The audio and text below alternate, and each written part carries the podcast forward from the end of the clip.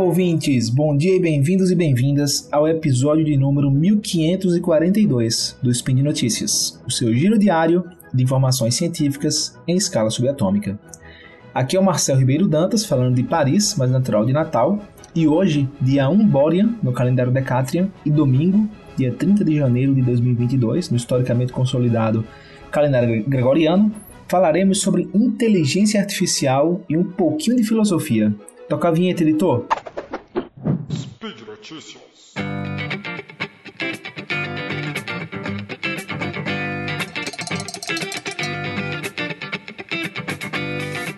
Em muitos casos, nos sentimos compelidos a dar uma resposta, mesmo para perguntas que não entendemos bem, ou perguntas englobando assuntos que não conhecemos bem o suficiente para dar uma resposta minimamente correta. A própria definição de hipótese científica, por exemplo, remete a um educated guess, algo como em português um palpite instruído de como um experimento científico irá se comportar. Aqui, como ficou claro na tradução, o educated ele tem relação com instrução, conhecimento e não polidez. Ou seja, ao menos em ambientes mais técnicos científicos, é importante reconhecer quando não sabemos algo. E se soubermos, colocar nossa contribuição da forma mais clara e correta possível. Saindo desse ambiente para o nosso dia a dia informal, ainda assim é visto como uma atitude sábia dizer que não sabemos algo, quando de fato não sabemos. Esse comportamento é muitas vezes apresentado como paradoxo socrático: só sei que nada sei.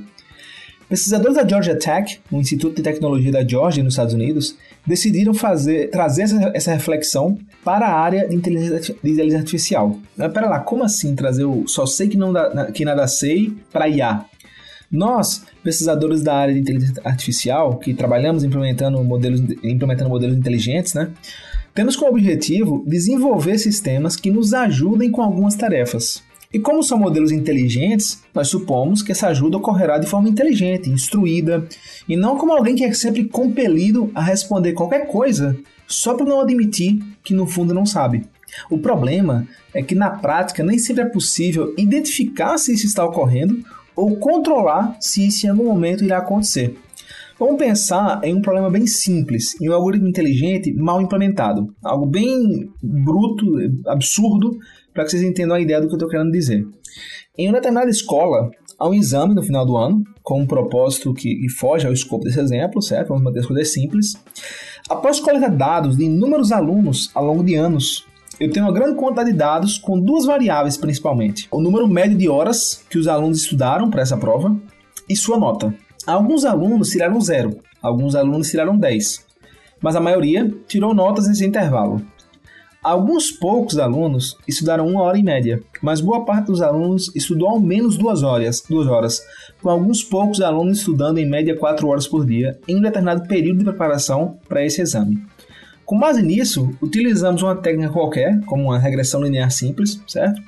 E foi possível realizar predições razoáveis da nota que um aluno naquele ano do ensino médio tiraria no exame final, com base na média do número de horas que o aluno se preparou para o exame. Esse cenário, ele segue né, a parte de predição e tudo mais com profissionais que não entendem direito como fazer esse tipo de coisa, já que o objetivo desse exemplo é ser algo bem simples e absurdo, para deixar claro o problema, mesmo para quem não entende nada de IA ou estatística. Foi visto, com base nessa predição, que quanto mais horas, maior era a nota. Alunos que estudaram poucas horas tinham notas geralmente menores do que alunos que estudaram mais horas. Com esse modelo pronto, os novos alunos informavam o número de horas médias que eles estudaram e era possível dar um palpite, uma predição da nota que possivelmente seria obtida no exame. E aí começou a surgir alguns problemas. Um determinado aluno não tinha estudado nada e o sistema previu uma nota negativa para ele. Já um outro aluno estudou muitas e muitas horas em média e o sistema previu uma nota acima de 10. Como a nota desse exame necessariamente pertence ao intervalo de 0 a 10, essas notas, menor que 0 maior que 10, eram inválidas. Esse modelo ele deveria ter condições de dizer que não sabia responder, pois nunca tinha visto alunos e notas com essas características. Mas ele preferiu extrapolar o que tinha aprendido e com isso deu um péssimo palpite.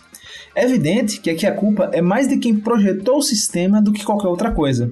Mas o importante desse exemplo é mostrar que, que existem cenários onde podemos identificar esse problema e treinar nosso modelo inteligente a entender que ele não tem conhecimento suficiente para responder de forma educada, no sentido de ter conhecimento, uma determinada pergunta. E que, portanto, o mais adequado seria admitir que ele sabe que não sabe, que ele é incapaz de responder adequadamente essa pergunta.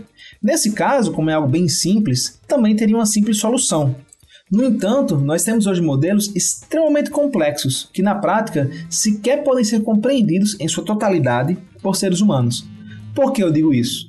Porque são modelos com milhares de equações matemáticas e bilhões, isso mesmo, com B, bilhões de parâmetros. E a classe de problemas que esses modelos inteligentes tentam abordar também são igualmente complexas, o que torna muito menos trivial quantificar a incerteza de uma resposta, de uma predição, e chegar a uma conclusão de que o modelo não tem condições de responder adequadamente àquela pergunta. Com base nas características que eu já levantei desses modelos complexos, quem é da área já suspeitou que eu estou me referindo a redes neurais artificiais. E é justamente para essa classe de algoritmos que os pesquisadores da Georgia Tech, mais especificamente Aditya Prakash e o Xiao Zhang, acreditam que é possível quantificar essa incerteza e instruir o modelo a dizer que não sabe quando de fato ele não sabe.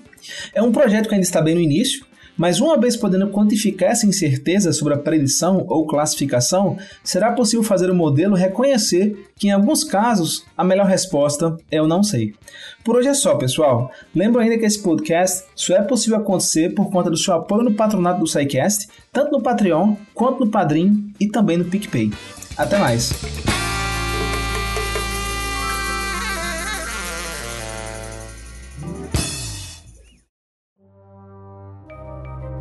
Este programa foi produzido por Mentes Deviantes.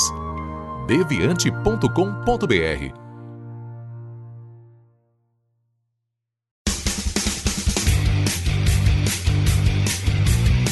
Cortes, edição de podcast.